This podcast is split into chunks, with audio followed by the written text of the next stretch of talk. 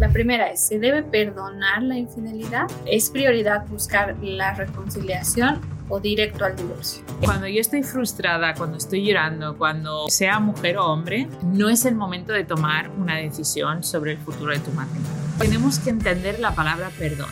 Yo suelto mi derecho de devolverte ojo por ojo. ¿Crees que sería más fácil sanar y olvidar si la amante no fuese conocida por mí? Yo creo que podemos pensar que sí. Podemos pensar que si no fuese una persona cercana o conocida sería más fácil porque les puedo odiar de lejos. Creo que al final siempre buscamos los easies. Si solo hubieras hecho esto en vez de lo otro, sería más fácil. Y al final son mecanismos de defensa, son formas en las que nuestro sistema está buscando ayuda, ¿no? Está buscando como la forma de sostenerse. Hola y bienvenidos a un nuevo podcast. Yo soy Cari Clewett y esto es Hablando del Buen Sexo. Y hoy estoy con Alejandra Grájeda. Vamos a estar hablando hoy sobre preguntas que nos han hecho sobre la infidelidad, ¿verdad? Entonces, hola Ale, ¿cómo estás? Bien, bien, estoy contenta porque han habido bastantes preguntas interesantes que también a nosotros como profesionales nos hacen abrir como la mente, ¿no? Lo que está sucediendo en el corazón de las personas. Así que mm, yo, voy, yo tengo ahora las preguntas, voy a ir planteándolas. Eh, mira, hay dos preguntas que son muy similares, creo que tienen que ver. La primera es, ¿se debe perdonar la infidelidad? Y la segunda, ¿Es prioridad buscar la reconciliación o directo al divorcio? ¿Qué dices? Wow, vale, bien, gracias. Empezamos fuerte ahí, pim pam, ¿no? no, no hay ni espacio para. Pero a ver, vamos a ver. ¿Se debe perdonar la infidelidad eh, si hay que buscar reconciliación o divorcio? Mira, Obviamente son preguntas súper, súper cargadas y queremos recordar que este podcast no sustituye de ninguna forma lo que es la terapia, ¿no? Ni, ni, una intervención real. O sea, no puedes, por favor, que nadie escuche este podcast y luego se vaya, ¿no? Y, tome decisiones drásticas eh, en su matrimonio. La primera cosa de esto creo que es, nunca debemos tomar una decisión con eh, alta emocionalidad. Eso mm. no es, no es técnico, eh, esa palabra de emocionalidad, pero creo que me entendéis. Es decir, cuando yo estoy frustrada, cuando estoy llorando, cuando sea mujer o hombre, no es el momento de tomar una decisión sobre el futuro de tu matrimonio. Con esa mm. premisa y con ese empiezo, em, creo que perdonar, tenemos que entender la palabra perdón.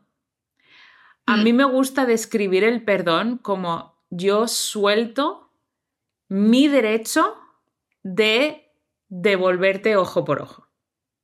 Mm. ¿Sí? Entonces, tú me has traicionado, la justicia sería que tú sientas esa traición o que a ti te traicionen, ¿no? Eso sería como el ojo por ojo. Entonces, el mm. perdonar es decir, yo suelto mi derecho o mi posibilidad de que tú sufras lo mismo que me estás haciendo a mí. Entonces, en ese contexto y entendiendo eso, ¿se debe perdonar? Sí, por el mero hecho de librarte tú de ese peso de, tengo que hacerle sufrir, ¿no? Tengo que hacerle sufrir, tengo que, tengo que hacer que ellos sientan lo mismo. Ahora, mm no se debe restaurar los privilegios del matrimonio de forma inmediata. Y esto es como, es abrir otro tema, es decir, solemos equiparar la palabra perdón con la palabra restauración, ¿no? Es decir, si yo perdono, restauro eh, su posición. Y los que nos estáis viendo en vídeo, yo aquí estoy haciendo muchos gestos de mano para, para ayudar a entendernos, pero es como esa restauración de decir, tú como pareja mía que has sido infiel, has perdido tu posición como pareja y pensamos que si te perdono es como, vale, perdonar y olvidar, ¿no? Perdonar y ya está, todo bien, o sea, te devuelvo todos tus derechos de ser pareja. Eso yo diría que no, eso no debe ser inmediato, no debe ser una cosa que pasa de forma inmediata. Entonces, mm. yo sí que separo estas dos cosas.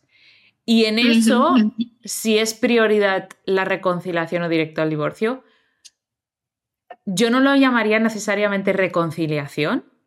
Creo que la prioridad es procesar. es muy importante procesar. No aconsejaría a nadie pasar directamente al divorcio sin haber procesado, sin haber como un poco intentado de nuevo, nunca se van a encontrar pies y cabezas lógicas porque es una situación en la que al final muchas veces no estamos pensando, ¿no? Estamos reaccionando. Mm.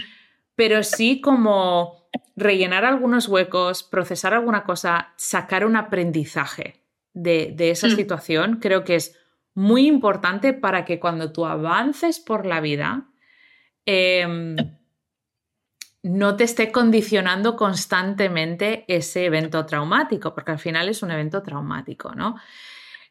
No sé, Ale, primero si se me está entendiendo o si tú ahí con todo lo que estoy diciendo quieres aportar algo. Pienso que aportar tal vez el hecho de que mm, no toda, en no toda situación de infidelidad va a terminar en divorcio y no toda va a terminar en reconciliación, ¿no? Eh, fuera del proceso que debe tomar eso. Entonces, el perdonar, mm, ya sea que termine en reconciliación o en divorcio, al final es para uno mismo también, ¿no? Para uno estar liberado de esa presión, como de esta tensión, uno de hacer justicia por tu mano, ¿no? Y de que eso no te lleve a la amargura a ti. Mm, obviamente que si termina en reconciliación, el perdón es esencial, pero aún cuando termina en divorcio, tú necesitas soltar eso, ¿no? Soltar, desvincularte de esa persona, porque al final, aunque no les vincula un matrimonio, les puede vincular la falta de perdón, ¿no? Y te vincula a ti, en realidad, tal vez ni siquiera a la otra persona. Ahora, de que termine en divorcio o en reconciliación, creo que hace falta mucho lo que dice Cari, hacer ese proceso y en ese proceso vamos a descubrir y averiguar si realmente la otra persona también, a ver, está trabajando por esa reconciliación, ¿no? A ver, si es una persona mm, que sigue siendo, bueno, que sigue en la situación de infidelidad, que sigue haciendo cosas, que no hay una mejora, que no es consciente del daño que está causando. O sea, obviamente hay una reconciliación, no, no la veo, ¿no? Porque te estarías mm, quedando en un lugar de daño.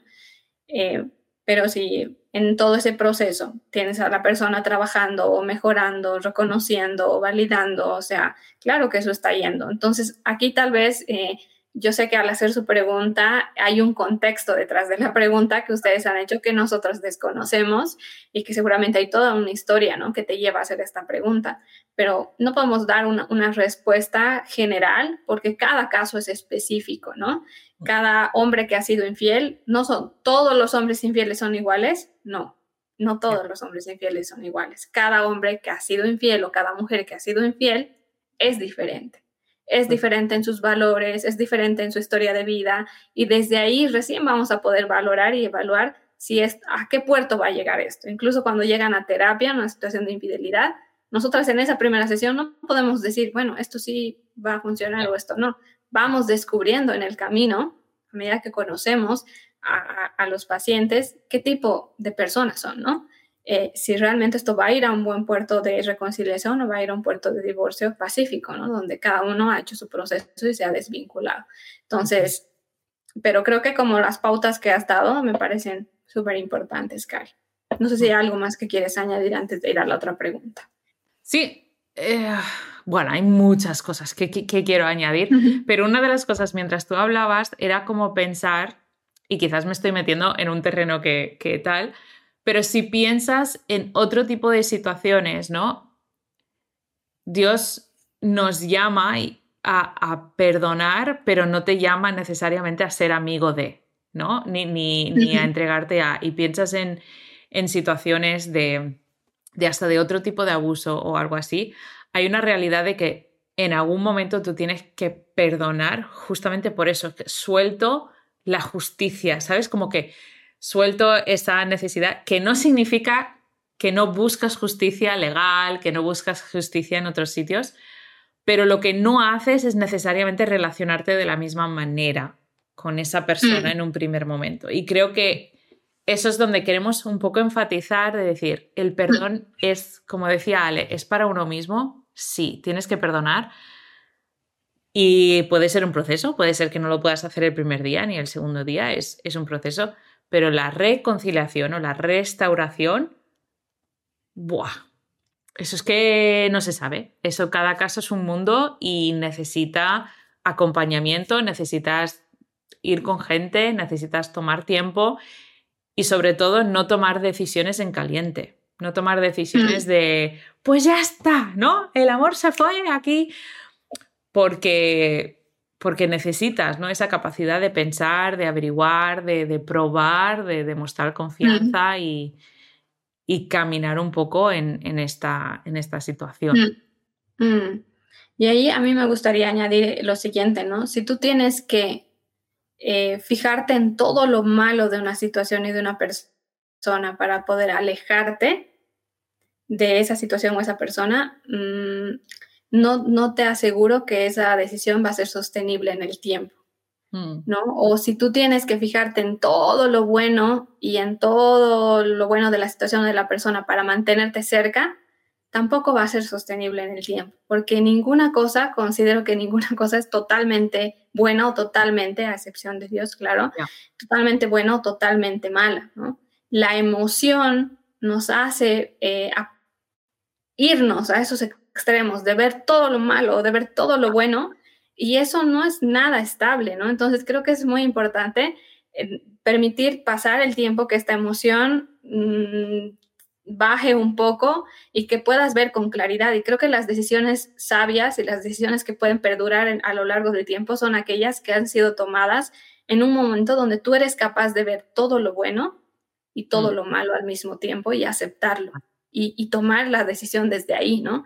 Decir, esta persona que ha cometido, ha cometido esto y a la misma vez es esto, tiene todos estos valores y desde ahí tomo mi decisión, eso sí lo vas a poder sostener en el tiempo, porque eso es más real, ¿no? Mira, fíjate que la semana pasada hablábamos de la comunicación, ¿no? Y decíamos que en la comunicación sobre temas de intimidad hay que hacerlo en frío y con la ropa puesta. Pues al final estas decisiones hay que tomarlas en frío y con la ropa puesta. Y, mm. con ropa no me refiero necesariamente a ropa física, aunque también. Por favor. Por favor. Pero, pero me refiero a eso, hay que tomarlas con, con fuerza, ¿no? Cuando tú estás preparado, cuando te sientes cubierto físicamente, mentalmente, no cuando estás perdiendo la cabeza, ¿no? Y, y en frío. Hay que tomarlas en frío cuando he evaluado, cuando he procesado. Em, y solo un apunte en eso a no ser que estés en una situación de abuso, de peligro, de, de, situación peligroso, ¿no? Obviamente, no estamos hablando de situaciones abusivas ni de situaciones violentas, estamos hablando de traición sexual como fuera de, ese espacio, ¿no? Sí, sí, importante. Donde tú física y emocionalmente estás a salvo, de, en un sentido, ¿no? Entonces, importante tomar eso en cuenta. Otra pregunta aquí, Cari, interesante. ¿Crees que sería más fácil sanar y olvidar si la amante no fuese conocida por mí? a ver. ¿Qué les puedes decir? ¿Qué les puedo decir? Yo creo que podemos pensar que sí, ¿no? Podemos pensar que si no fuese una persona cercana o conocida sería más fácil porque les puedo odiar de lejos. Mm. Y, quizás hay un resquicio de verdad ahí, ¿no? Porque al final, si es una persona que no conoces, puedes como verter tu frustración sobre un desconocido.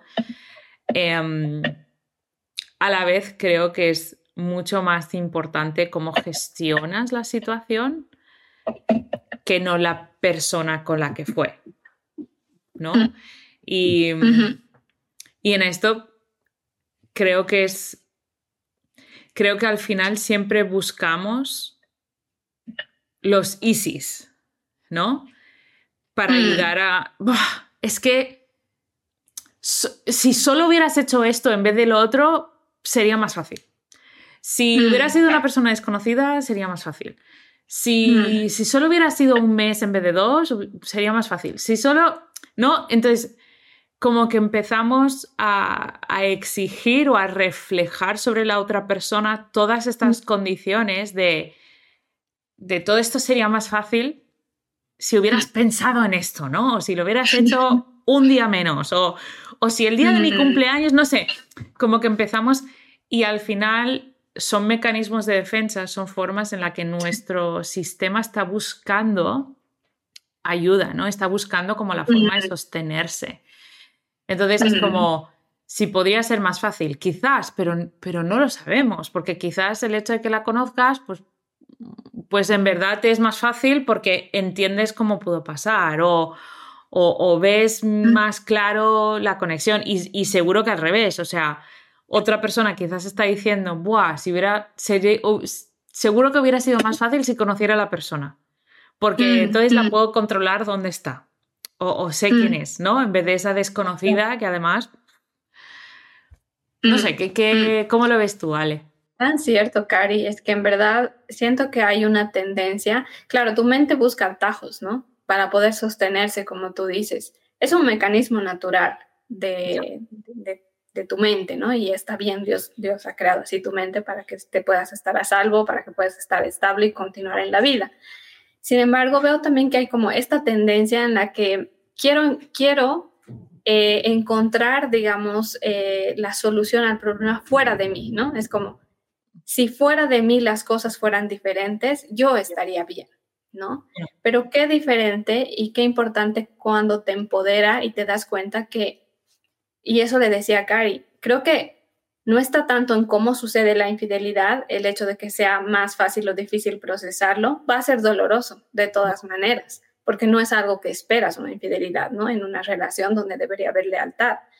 Pero creo que depende mucho de los recursos con los que cuentas, ¿no? Mm. Igual puede ser que la conoces, que no la conoces, que fue una, una situación de infidelidad de años, de un día, pero si tú no cuentas con los recursos necesarios para enfrentar una situación así, y con recursos me refiero a una red de apoyo, me refiero a terapia, me refiero a recursos em, eh, para gestionar tus emociones, a todos estos recursos, eh, aún fuera de un día, aún fuera un evento pequeño, sería muy cuesta arriba para ti, ¿no? Pero si cuentas con los recursos, creo que aún siendo una situación bastante compleja, puede ser más llevadero no diría menos doloroso. Yo no. pondría en cuestión el dolor, es, va a estar presente, ¿no? Pero la facilidad de transitar algo, yo pienso que depende no tanto de cómo ha sucedido la infidelidad, sino de con qué recursos cuentas para enfrentar esa situación. Y también, em, importante, aquí en la pregunta decía, sanar y olvidar. O sea, sanar sí, olvidar no va a pasar, ¿no? O sea, no importa con los recursos que tú cuentes, Lamentablemente no va, no va a pasar el mm. olvidar, a no ser que tengas pues un golpe en la cabeza o así, ¿no? Y pase algo médico, mm, mm. no se golpea en la cabeza.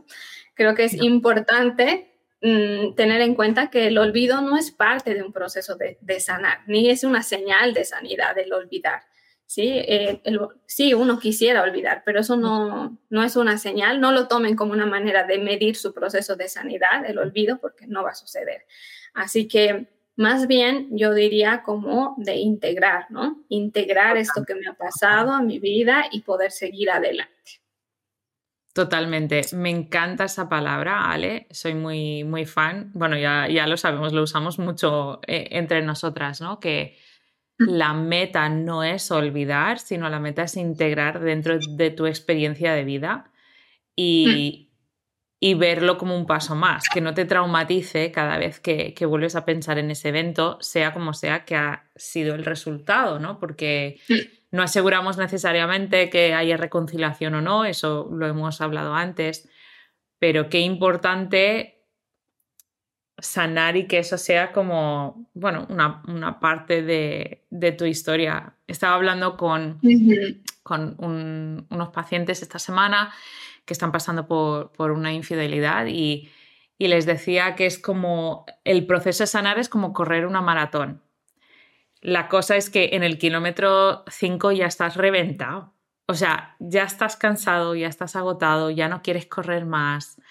Eh, porque en verdad no estabas preparado, o sea, tú no te habías preparado para esta situación, entonces estás corriendo una maratón sin entrenar, ¿no? Sin haber hecho nada. Mm. Y qué importante es pausar, qué importante es ir muy poco a poco y darte cuenta que es una maratón, que no es un sprint el, poder mm. sanar esto, sino es una maratón, es largo.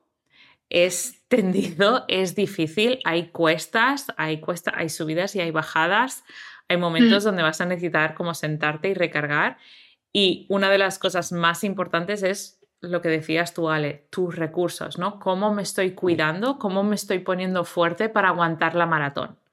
Para llegar mm, al final. ¿Qué final mm. es? No lo sabemos. No sabemos qué es lo que va a pasar en ese final. Pero es decir, no me quiero rendir a medio maratón, decir, es que sabes que no tengo energía para llegar al final y saber cuál es el final, ¿no? Entonces, mm, esos recursos de, vale, de quién te estás rodeando, qué, qué libros estás consumiendo, ¿no? Qué información estás digeriendo en este momento, cómo son tus palabras hacia los demás, qué palabras estás recibiendo hacia ti mismo, ¿no? Y todos estos recursos van a hacer que mm. sea más fácil, y lo pongo entre comillas, ¿no? Porque eh, creo que no es fácil, no es nada fácil em, pasar por una infidelidad, pero que va a ser como más llevadero, quizás diría, o más... Mm. Es que rápido tampoco, no me gustan estas palabras, ¿no? Fácil y rápido creo que no son, son dos palabras que no deben estar en la misma frase que mm, sanar de una infidelidad. o sanar cualquier cosa en realidad emocionalmente, ¿no? Es decir, creo que toma, lo que tiene, toma el tiempo que tiene que tomar, el esfuerzo que tiene que tomar, simplemente es una tarea difícil. A ver si tienes que escalar una montaña, Mm, sin, el los implementos necesarios va a ser, o sea, súper difícil, tal vez te va a sacar muchas veces, tal vez no lo vas a lograr, pero mm, si tienes los implementos va a seguir siendo algo esforzado, va a seguir generando agotamiento físico, pero sabes, vas a llegar, un momento vas a llegar a, a ese punto donde te estás dirigiendo. Entonces, creo que sí, este tema de los recursos es importante y creo que se asocia mucho con la siguiente pregunta sobre cuánto tiempo Em, dice, ¿no? ¿Cuánto tiempo hablamos para sanar en una infidelidad? Entonces, ah. sí, yo sé, son preguntas que, ¿sabes? Quieres que te diga 10 días, un 8 meses y realmente no, no hay, un, porque cada persona tiene recursos diferentes. No es lo mismo una pareja que viene con 5 recursos que una pareja que viene con 20 recursos, ¿no? Con la que tiene 5 voy a tener que trabajar los otros 15 antes de poder llegar a un punto. Entonces, yo he tenido no sé tú, Cari, pero yo he tenido procesos de intervención e infidelidad que son así, ¿no? Que son así, muy...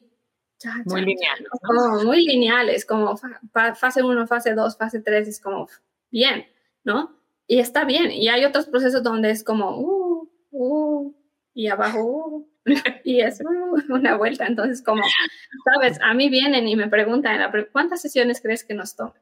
Y siempre digo como, sabes, puedo decirte un aproximado de lo que un proceso toma, pero no quiero que lo uses como para medir, medirte, ¿no? Porque eso puede ser un impedimento a largo plazo. Solo quiero que sepas que en el proceso puede haber subidas y bajadas y algunas vueltas y está bien, es parte de tu proceso y yo voy a estar aquí contigo, acompañándote en lo que signifique esas vueltas para ti. Entonces, creo que en tiempos no me gusta mucho hablar de tiempo. ¿A ti?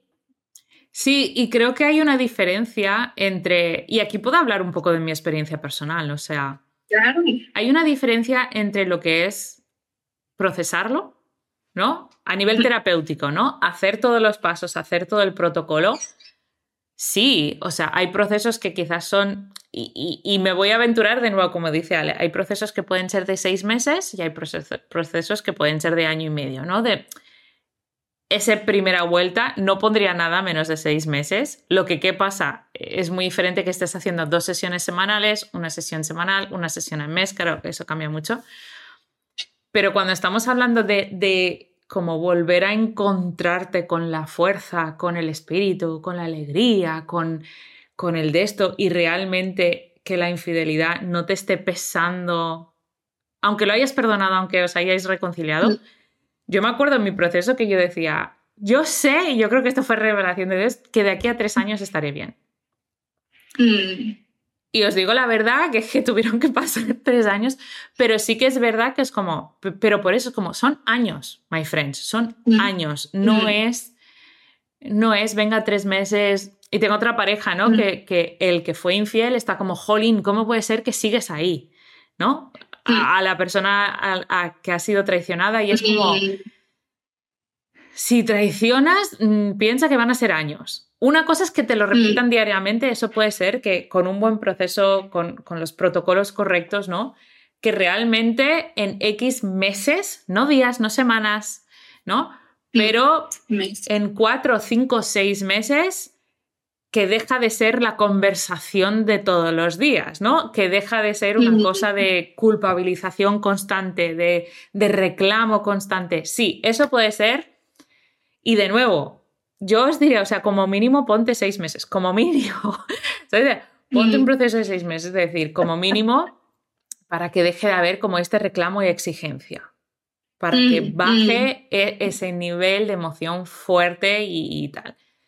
Ahora, mm, para que realmente los dos os sintáis como que, la relación sea una nueva relación y que la estéis disfrutando, años. Y yo os diría, poneros mm. como tres años, como un poco...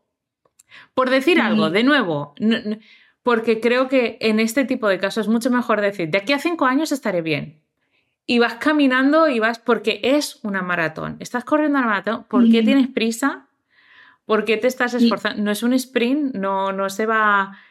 No, a veces, no, no, no, de aquí a tres meses todo tiene que estar bien. Pues. Mm, mm, mm. ¿No? Cuando piensas en un embarazo, ¿no? Que es como. Son nueve meses para crear, nueve, diez meses para crear el niño y luego el cuerpo de la mujer necesita casi un año y medio entero para recuperarse de, de ese evento y ese evento fue bonito.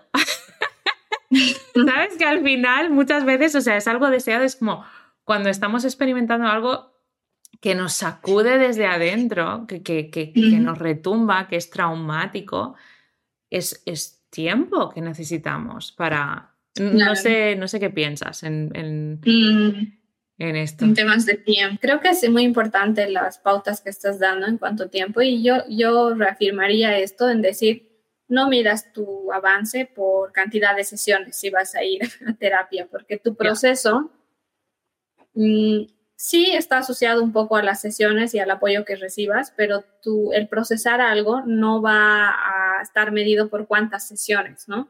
Tu proceso sucede no solo en las sesiones, sucede en tu vida en general, ¿no? Entonces, vas a avanzar un espacio de tu proceso con acompañamiento terapéutico y vas a tener recursos, tal vez va a ser el momento de mayor dificultad en, todo ese proceso donde necesitas ayuda.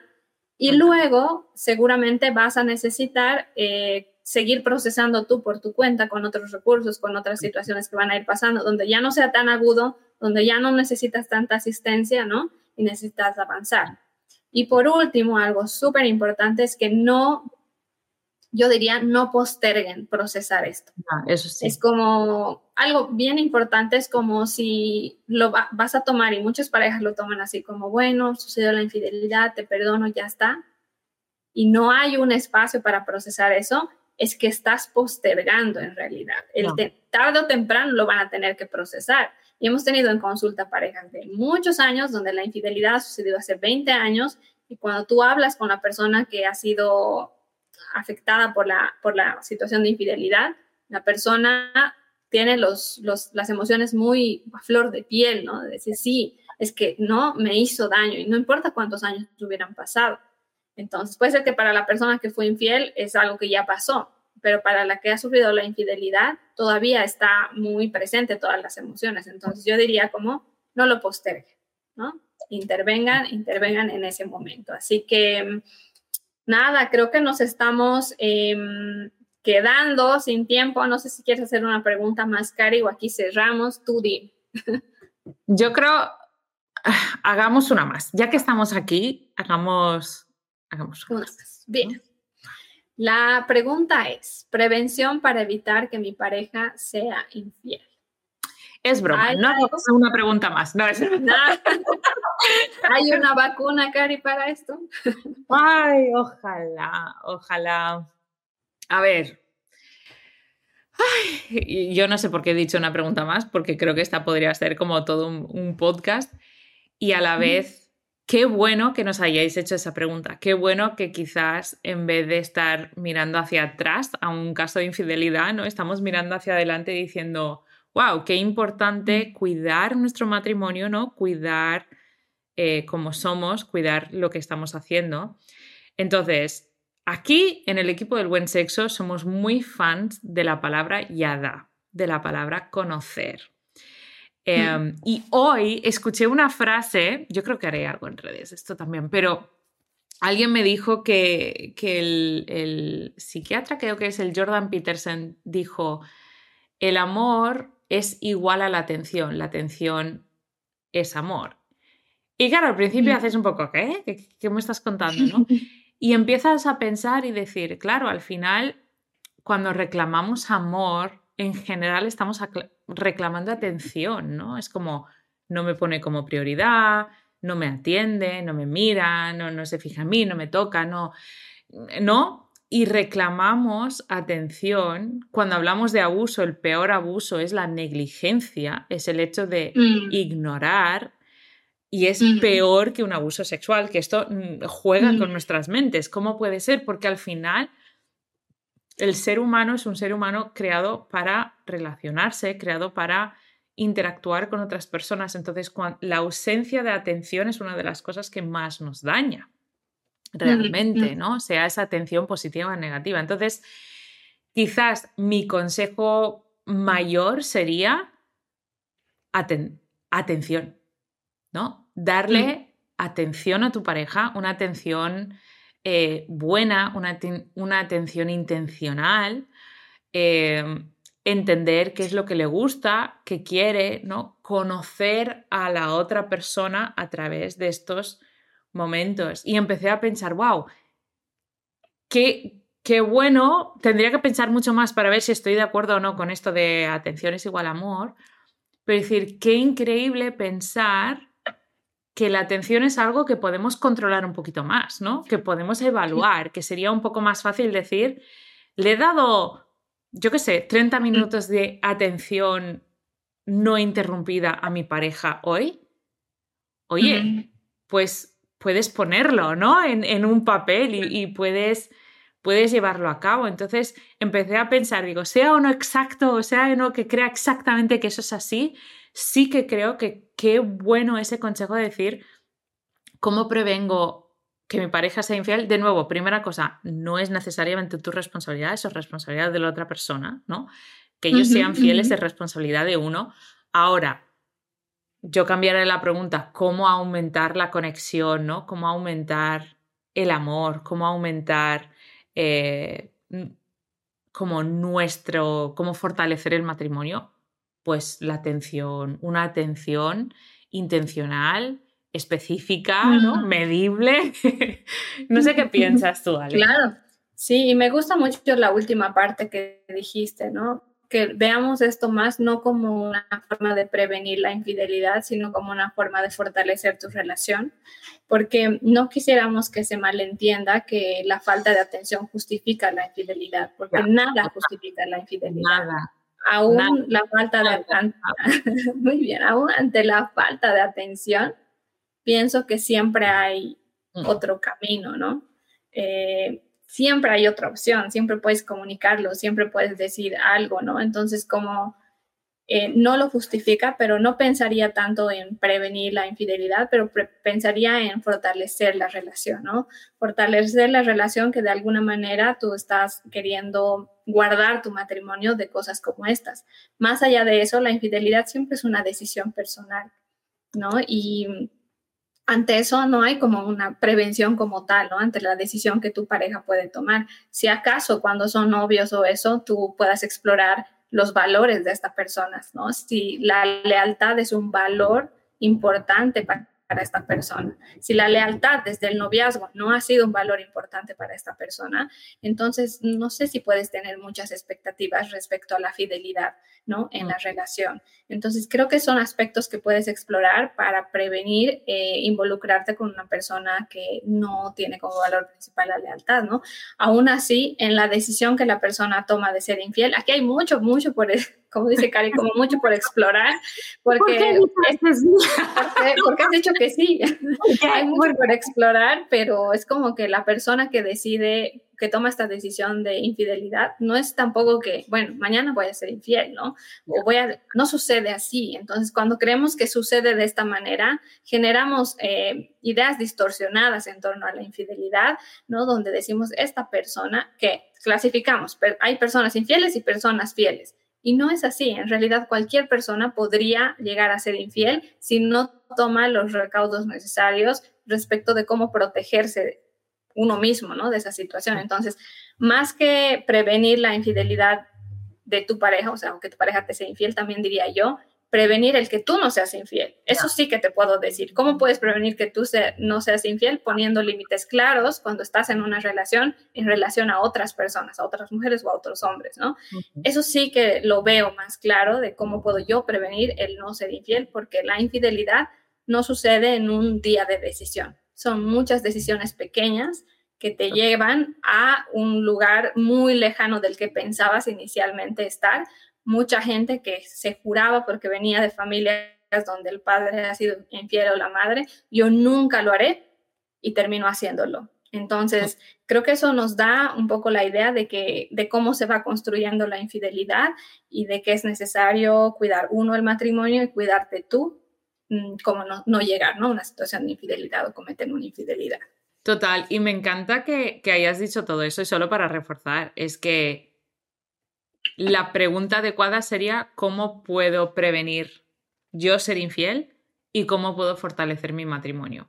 Y creo que mm. quizás es empezar por ahí, de empezar a ver que la infidelidad es cosa de uno, no es cosa de dos, Em, para quitar también ese de, Buah, si no hago A, B, C, D, D, F, G, H, I, J, me van a ser infiel y será mi culpa, ¿no? Sino decir, no, yo soy responsable de mis actos, de mis decisiones y soy responsable de en lo que yo pueda ir fortaleciendo mi matrimonio en todos los aspectos, ¿no? Y, y creo que ahí también es parte de nuestra misión como, como equipo de devolver el buen sexo a la iglesia. Y si nos lleváis siguiendo, sabéis que el buen sexo no solo es sexo, ¿no? Que es como tiene que ver con la comunicación, tiene que ver con cómo nos tratamos uno a uno, tiene que ver con cómo entendemos el acercamiento físico y tiene mucho, mucho, mucho que ver con entender intimidad, como conocer profundamente a la otra persona a través de la experiencia, ¿no?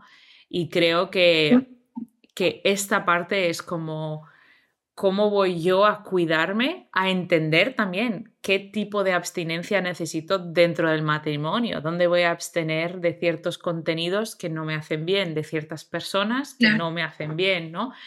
¿Qué, qué mm. cosas tengo que decir no? ¿Qué cosas tengo que entender? ¿Qué cosas tengo que comunicar y hablar con mi pareja, ¿no? Hay, hay tantas cosas ahí, creo que es un tema como muy, eh, muy bueno y de nuevo, mm. muchas gracias por las preguntas que nos estáis haciendo. Creo que tenemos que abrir un, una parte 2, porque creo que se han quedado muchísimas preguntas sin contestar, muchas preguntas muy buenas. Deciros que sí que tenemos un par de talleres grabados, pregrabados, están, están en la página web sobre la infidelidad, ¿no? Tenemos como diferentes categorías si es algo que, que quieres como un puntito más. Em, mm. Hay varios talleres grabados en la, en la, página web. Sé que es algo que creo que tanto tú, Ale, como yo hablamos bastante también en las redes, en nuestras, en, en nuestras cuentas de Instagram, porque es un tema importante, es un tema del que debemos hablar. Creo que tenemos que darle como más visibilidad porque justamente creo que a veces como podemos pensar, ah, es que yo no voy a ser infiel y mi pareja tampoco, nunca van a ser infieles y eso es un peligro, ¿no? Porque el momento que creemos que estamos por encima del ser humano básico es cuando corremos el riesgo de ponernos en situaciones peligrosas o situaciones que, que no tocan, ¿no? Y es justamente ser suficientemente humilde para decir, podría pasar a cualquiera, entonces yo me tengo que cuidar, ¿no? Yo tengo que ejercer dominio propio en mi vida toda la vida da igual en el estado en el que esté, da igual cómo esté, es parte de, mi avance. Mm, mm, totalmente de acuerdo contigo, Cari, y que, que sepan también como en el perfil de Cari hay muchos posts sobre infidelidad, pueden ir ahí a mirar un poquito más. En el mío también estoy hablando mucho de comunicación. Eh, Keila también está hablando de comunicación. Entonces, creo que es importante que ustedes eh, se puedan informar, así como hacer, por ejemplo, uno de los talleres que están grabados, pero otra vez recalcar que esto no, no reemplaza un proceso terapéutico, Em, creo que el poder educarte sobre un tema es súper importante para procesar mejor las cosas, pero van a haber momentos en los que definitivamente vas a necesitar un acompañamiento terapéutico, así que tampoco, o sea, no queremos engañarte, ¿no? Que con este video ya lo vas a tener resuelto, no, pero claro que te va a ayudar a avanzar un poco más en cómo estás procesando las cosas, si has sufrido una infidelidad en este caso. Y como siempre, en todo, en este punto en concreto, quiero dejarte algo práctico para hacer y esto práctico para mí sería que tú pienses en qué forma puedo protegerme de no ser infiel, ¿no? ¿Cómo puedo prevenir no ser infiel yo? Entonces, eh, yo te dejo con esa pregunta, piénsalo, eh, qué necesitas, qué puertas necesitas cerrar, dónde necesitas poner límites, en qué relaciones, para luego no encontrarte en un lugar donde nunca pensaste estar. Porque eso es frecuente en personas que han sido infieles, dicen, yo nunca pensé que podía, nunca pensé, ¿no? Entonces, importante hacer eso. Así que eh, nada, esperamos que pues puedan llegar hasta el final o hayan podido llegar hasta el final. Si no saben, vean 15 y luego 15 minutos. Pero lo siento, no podíamos cortarlo más. Creo que han sido temas muy interesantes, ¿no, Cari? Vamos a dar unas siguientes rondas más en los próximos eh, videos que hagamos eh, de más preguntas. Así que otra vez, si tu pregunta no ha salido en este video, no te desanimes, vamos a estarlo teniendo en cuenta para un próximo video. Muy bien. Muchísimas gracias por estar aquí con nosotros. Recuerda que en la página web www.cariclewet.com puedes encontrar más recursos y todos los cursos que vamos mencionando.